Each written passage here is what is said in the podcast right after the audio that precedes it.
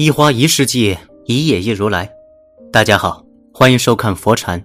今天和大家分享的是，在《思考快与慢》一书中提到，人厌恶失去。当我们一旦吃亏，总会非常生气，即使过一段时间，也无法忘记，因为吃亏等于侵犯了我们的利益。大家首先考虑的都是自身的利益。有的人吃亏后，马上会换一副嘴脸。有的人吃亏后会吸取教训。当我们在择偶的时候，无法看清一个男人的真面目，这个时候你要观察他们在吃亏时的什么模样，因为那才是他们的本性，无法遮盖。女人嫁一个不愿吃亏的男人，往往是婚姻不幸的开始。我有一个同事，年过三十，已经到了结婚的年纪。一年前，他谈了一个女朋友，打算今年结婚。没想到最近他和女友分手了，原因是前几天限行，于是他开着女友的车出城办事。等他把车还给女友时，女友看到自己的车气得火冒三丈，他的车就没这么脏过，就连油表都亮了红灯，他非常生气，直接向他提出了分手。其实，同事办事的附近就有加油站和洗车的地方，但他不愿吃亏，非要让女孩子自己花钱去洗车。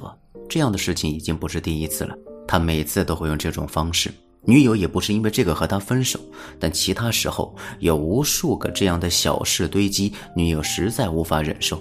通过一系列的细节表明，同事并不是一个值得托付幸福的人。其实，他们第一次相亲，付款时就要求 A A 制。那时候，女友虽然有点不舒服，但还是选择接受了。女友对同事的第一印象还不错。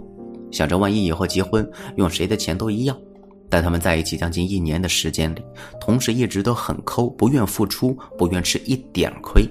平时过节也没有送过女友礼物，一起出去约会看电影，他都不愿意给钱，到处找理由想让女友买票。有一次，他们两个人一起去吃螃蟹，一共买回来五只，同事马上挑了三只大的。他从来没有想过。把第三只螃蟹给女友吃，即便是吃橘子，他也是挑个个儿大的，只给女友留小的。同时，之所以单身，没有找到愿意和他结婚的女生，就是因为他从来都不肯吃一点小亏，总是想着让别人付出，自己照单全收。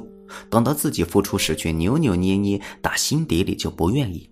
不愿意吃亏的结局，一定是错失掉真正适合自己的人。他们只会在乎自己的利益得失。只为自己考虑，极度自私，思维方式狭隘。正因为他们这样，别人才不愿意与他们相处。毕竟没有人喜欢和太过自私的人在一起。现在的人结婚，不光想办法让自己不吃一点亏，还把对方的家人当作是人脉，希望能够帮帮自己。在之前的小区里居住时，有这样一对夫妻，妻子是高中教师，丈夫在一家国企工作，不过当的是一个临时工。两人结婚后，丈夫害怕妻子学历变高后会轻视他，就想尽办法阻止妻子去学习。他先是让妻子怀上孩子，用孩子拴住妻子。等孩子上了幼儿园之后，他又不想让妻子去竞争主任的岗位。他的原因很简单：妻子当了领导，工作一定会变多，那个时候他对家庭的付出就会变少了。于是他在中间故意制造问题，试图阻止。结婚前，夫妻两人各有一套房，家里各自买了一辆车。虽然他们物质基础充足，但是婚姻并没有那么幸福。丈夫认为妻子比自己赚钱多，就应该在家庭中多承担一些。既然她已经嫁给自己，就应该把自己放在第一位，随时随地满足自己的要求。妻子平时给娘家人买东西，丈夫都要比一下，看妻子给娘家买的多，还是给自己家人买的多。妻子想的是，虽然咱俩一起组成了家庭，但我花的全是我自己的，为什么要我多付出啊？因为她经济独立，一直反抗着丈夫的想法，努力的维护着自己的立场。本来温馨幸福的家庭，却变成了没有硝烟的战场。家里无论大小事，两个人都要争辩一番。他们在婚姻中都认为自己是弱势，付出最多的一方，感情也因为太过计较，早就消磨殆尽。天天算计，生怕自己吃亏，每天算着你多还是我多，谁亏了谁赚了，我吃亏不开心，我赚到了才心里平衡。这种婚姻根本不可能幸福，每天都要计较算计，最终婚姻就会变成一盘散沙。和吃亏的男人生活，无论是在一起还是分开，都十分的糟心。这让我想到了亲戚离婚的时候，整个家为他操碎了心啊。对方不要孩子，不同意法院的最后判定，私下里还总是骚扰亲戚，为了那点钱，一点面子都没了。亲戚非常生气，和他这一辈子都不想有交集，更不想让孩子有这样一个亲生父亲。孩子从小就看他们吵架，总是一个人躲在角落里面默默的流泪。本来开朗的孩子，现在都变得沉默了。家人们都说得亏离了，如果早知道这样，当初也不会同意他嫁给他。相比之下，大姐离婚却好多了。几年前，大姐和丈夫因为感情问题没有办法继续走下去，所以决定结束这段婚姻。那个时候，她总能够说出对方无数个毛病，而且每一次说起来都非常生气。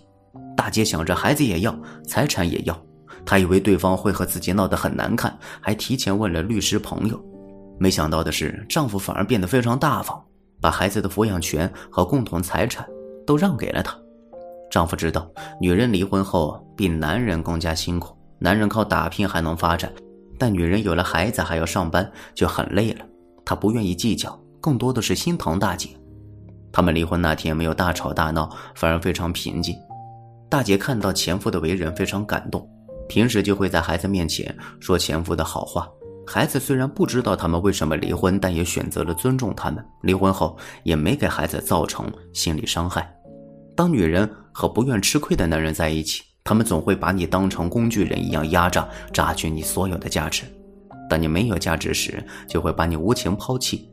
即便生活在一起，他也不会为你轻易付出。你十分付出，都可能换不回一分的回报。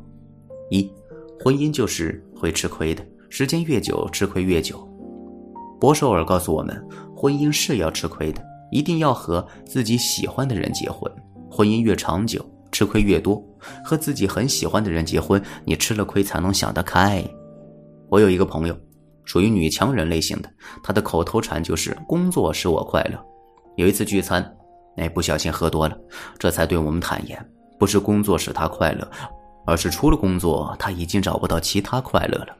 她以前喜欢旅游，喜欢宅家里追剧，喜欢烘焙，可自从与丈夫结婚后，她发现这些曾经令她快乐的事情，如今都不能使她再快乐了。